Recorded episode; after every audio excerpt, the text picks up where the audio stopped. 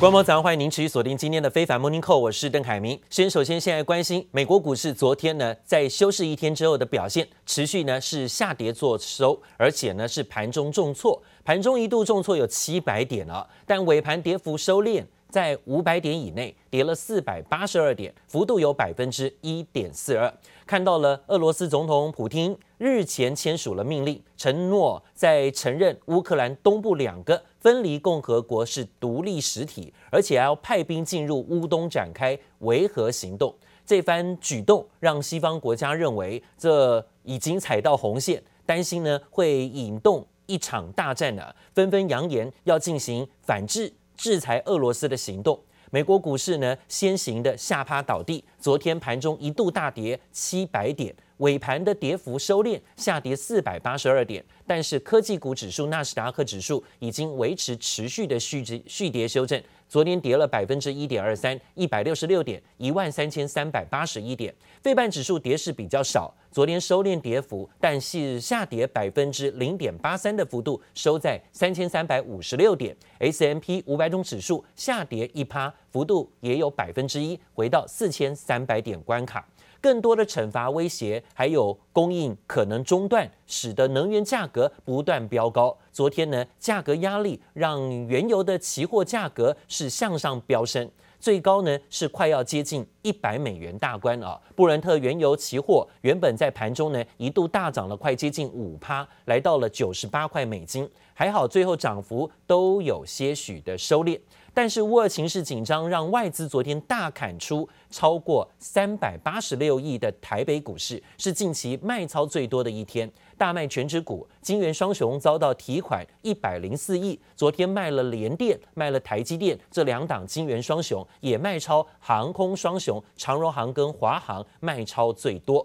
那说到呢，在亚股、欧股连番沦陷之后，昨天换美股啊，震荡走低，盘中一度大跌近七百点。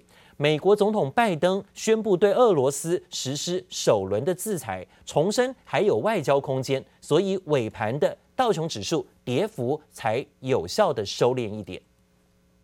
Right now, the market is sort of scratching its head, wondering what this really means. Uh, I think certainly because the Dow was off by more than 700 points at one point during the day, that uh, investors are really just calling it for what it is, which is an invasion of Ukraine. Uh, even though uh, Putin is simply uh, acknowledging and a and uh, recognizing the breakaway provinces. So uh, I think it's a very fluid situation, and investors are basically saying, "I will sell first and ask questions later." 琼跟标普两大指数双双收在二零二二年以来的最低啊，就是创今年低点了。纳斯达克指数也下跌超过百分之一，持续续挫。专家认为，乌俄战事可能会让通膨维持在相对的高，加深了联准会的升息压力啊。那联准会理事鲍曼就说呢，他不排除三月份升息两码以上的可能性，但取决于未来几周之内的经济数据。不过，对于利率相当敏感的科技业，似乎呢都先跌再说。有很多人纷纷的先跳船，暂时维持着震荡走跌的走势。昨天又是以科技股的下跌幅度是比较多的。那当然看到了，在国股市重挫之外，其实昨天俄罗斯也不好过。俄罗斯的股汇市双双重跌，在最近几天，从俄罗斯总统普京承诺。乌克兰东部两个分离区为独立国家，也下令军队进驻维安。俄国的行动呢，引发了国际谴责。美国跟欧洲的盟友都对俄罗斯采取措施，现在呢，造成了俄国的资产重挫。尽管呢，俄罗斯不断地否认西方的指控，也说无意侵犯乌克兰，但市场担忧恐怕爆发的军事冲突难免一战，导致了现在资金先行避险。俄国的资产也遭到投资人的抛售，引发了股汇双跌。俄罗斯的股市呢，从今年以来啊，跌掉了百分之二十七的下跌幅度。汇市的部分呢，卢布兑换美元贬值了有百分之六啊。但是股汇双跌似乎并不在于俄罗斯总统普廷的担忧之中。现在看起来，恐怕还有乌俄情势的危急升温。摩根大通呢，把俄国的股市平等调降。而且从加利加码成为中立的下调，同时还预期俄股还会进一步走跌。另外呢，还有对于俄罗斯形成的制裁压力，会让俄罗斯的资产有新的冲击。卖压取决于制裁的力道啊。那另外说到了，在今天俄罗斯派遣维和部队进入到乌东宣布独立的地区之后，紧张情势升高。俄罗斯的上议院啊，已经正式的核可，让普丁有权利可以动武啊，等于说呢是核准他使用武力。在这样的情况之下呢，让紧张情势更为拉高。美国为首的西方国家纷纷公布的制裁措施，让欧洲战争一触即发，冲击股汇市，还有包括国际油价。那我们看到了，在今天，包括了雅股也都纷纷出现了拉回。像最近几天，港股昨天跌幅比较重，将近要有百分之三呢。日本还有包括韩国也都分别下跌，幅度都超过百分之一点五以上。台湾股市的部分呢，也在昨天大跌了两百五十多点，盘中呢是跌掉三百多点。美股的部分呢，更是在昨天一度重挫七百点的幅度修正。高盛的策略师估计呢，最近啊，在俄罗斯卢布的走势推算，目前市场已经反映出超过百分之五十的乌俄冲突风险。要是呢，乌俄的爆发引爆的是全面的军事冲突，可能引发更多的惩罚性制裁。他预期标普五百指数上个礼拜五的收盘之后，可能还有再跌百分之六的幅度空间。纳斯达克指数呢，可能再跌有将近百分之十的预期幅度修正了。这是目前看到在外资的报告当中，认为美国股市还有得跌啊。那说到呢，现在俄军进入了在乌克兰东部的两个地区进行维和，乌克兰总统泽伦斯基称，考虑要跟俄罗斯断绝往来、断交。美国跟欧洲，甚至包括日本几个国家领袖都说呢，要拿出制裁行动，制裁俄罗斯。像德国已经宣布暂停德俄之间的北溪二号天然气的管道认证，英国公布制裁八个俄国目标，美国也预告呢，在今天会祭出新一轮的制裁措施。民众目击好几辆坦克在乌克兰东部顿巴斯地区街头出没。俄罗斯总统普亭才刚承认乌东两个亲俄小国主权，军队马上进驻。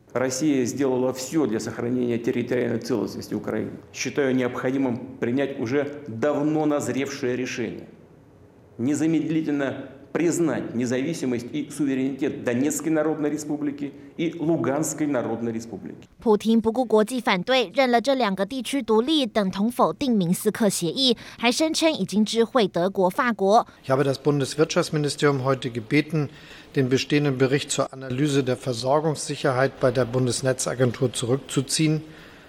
Das klingt zwar technisch, ist aber der nötige verwaltungsrechtliche Schritt, damit jetzt keine Zertifizierung der Pipeline erfolgen kann. Und ohne diese Zertifizierung kann Nord Stream 2ja nicht in Betrieb gehen. 乌俄边界烟硝味越来越浓，北约、欧盟和英国同声谴责。I think it's a very ill omen and a very dark sign. It's certainly an indication, yet another indication, that things are moving in the wrong direction in Ukraine. 美国总统拜登立即对乌东地区发动金融制裁反击。白宫官员透露，原先以俄国未出兵为前提的拜普会恐怕告吹。普亭倒是老神在在，剑指美国和北约才是让乌克兰沦为战场的罪魁祸首。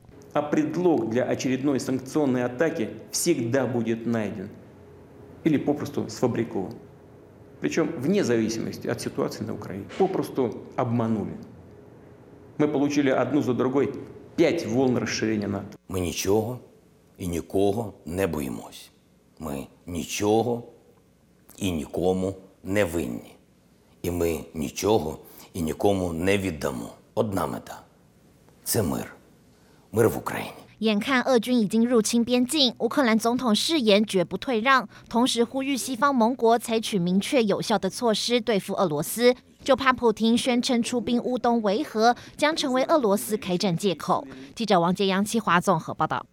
而今天早上收到的最新消息呢，这是俄罗斯的上议院呢，已经在批准对外可以使用武力啊，这是批准总统普京现在呢有这种权利了，支持乌克兰的亲俄分子。上议院表决通过。最新还有目击者告诉路透社，俄国当地地区有一百辆的卡车载着满满的士兵，已经呢在朝乌克兰的边境做前进。Минские договоренности, они были убиты еще задолго до вчерашнего признания народных республик Донбасса. И не, не нами, не представителями этих республик, а действующими киевскими властями. Самым лучшим решением этого вопроса было бы, ну, чтобы наши коллеги в западных странах не теряли, что называется, лица, чтобы сегодняшние киевские власти отказались от, сами отказались от вступления в НАТО. По сути, по сути, реализовали бы идею нейтралитета. У нас очень много поуезжало, очень много. То помирали, то поуезжали, ужас один, пустой город. Было 15 тысяч, а сейчас, я не знаю, хоть тысяча осталось. Только вот с сыном, ой, с внуком разговаривала, бабушка, вышлю деньги, выезжайте в Киев.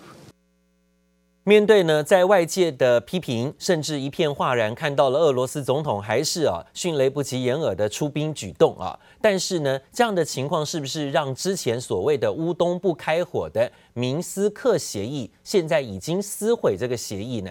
现在看到的冲击影响，就是呢，目前的危机可能就在国际的股市 跟汇市，还有包括油价的上啊，反应最为激烈而明显。那目前呢，最好的解决方案是什么？就是乌克兰放弃加入北约组织，保持中立。那也许呢，就可以消解啊俄罗斯想步步进逼的压力。同时，乌克兰的军方也表示，东部的卢甘斯克附近有一座发电厂遭到炮击，还有一名乌克兰士兵在叛军的炮击当中丧生，六名士兵受伤。总统啊，呃，泽伦斯基已经最新签署了要在特殊的时间。征召后备军的法令可能也有随时备战的准备啊，但是我们看看呢，乌危机的冲突是让全球经济蒙上新的变数。纽约时报说，如果俄罗斯直接发动攻击，可能会引爆的是能源跟粮食的价格飙涨，通膨一律窜高，已经吓坏了投资人。那再来就是冲击全球的投资跟经济成长。尽管呢，乌俄开战的影响性严重，不过啊。不会像新冠疫情一样这么的全面了，当然呢，也不会像全球制造中心啊供应链交错复杂的中国大陆造成太大的波及。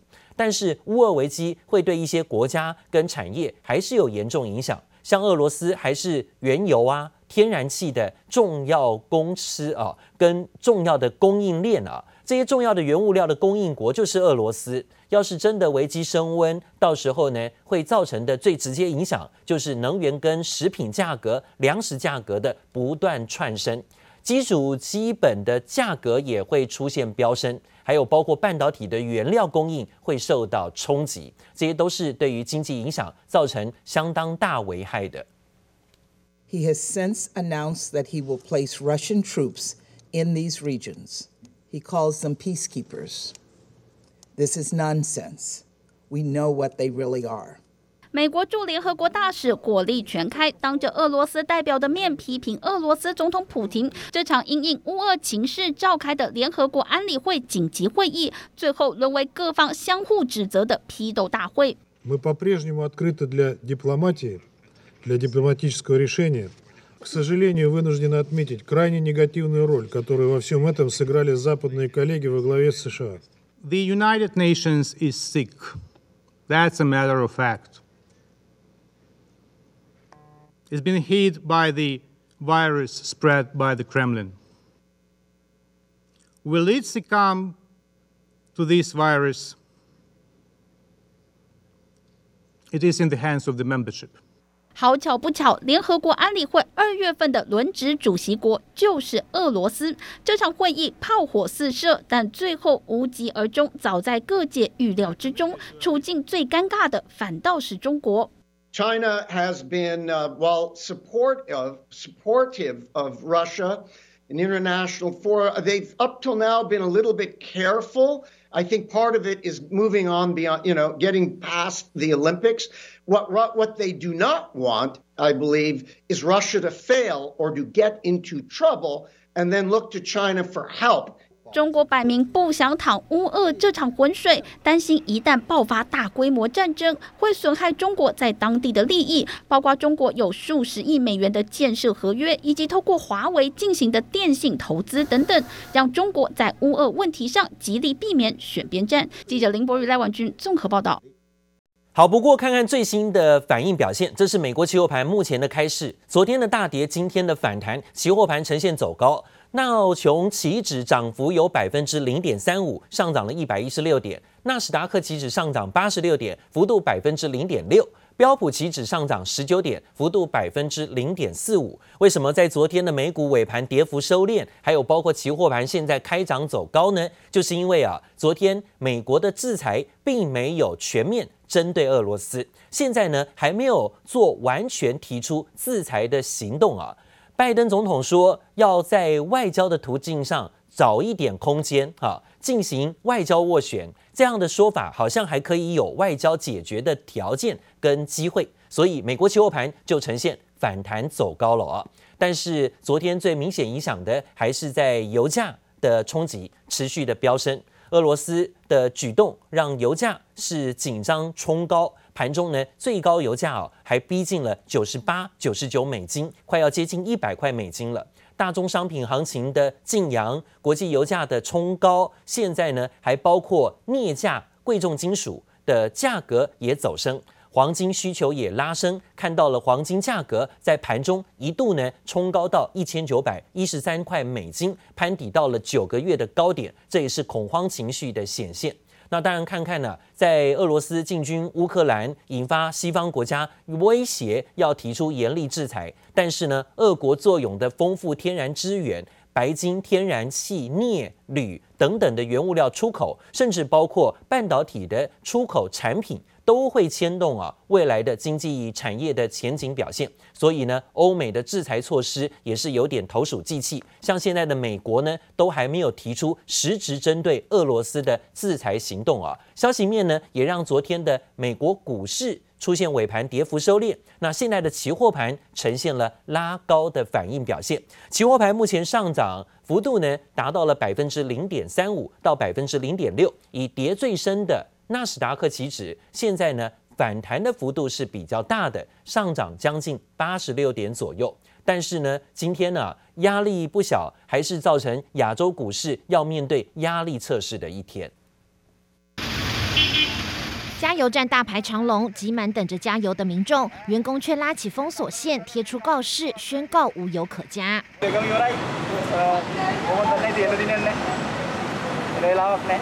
深陷经济危机的斯里兰卡政府资金耗尽，没钱买油，大量加油站被迫关闭。雪上加霜的是，目前看来国际油价恐怕还会继续涨。You know, we estimate that these Russia-Ukraine tensions have added about ten to fifteen dollars per barrel onto the spot price.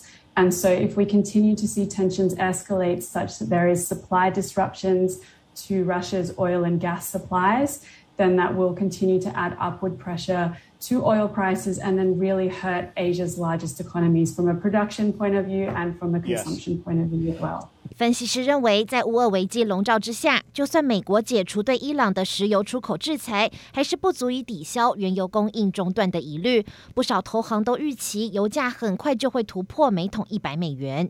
Brent at about a hundred and ten dollars a barrel. The market will rally on an invasion of Russian troops into Ukraine proper, and then it's going to wait to see where the resupply comes from.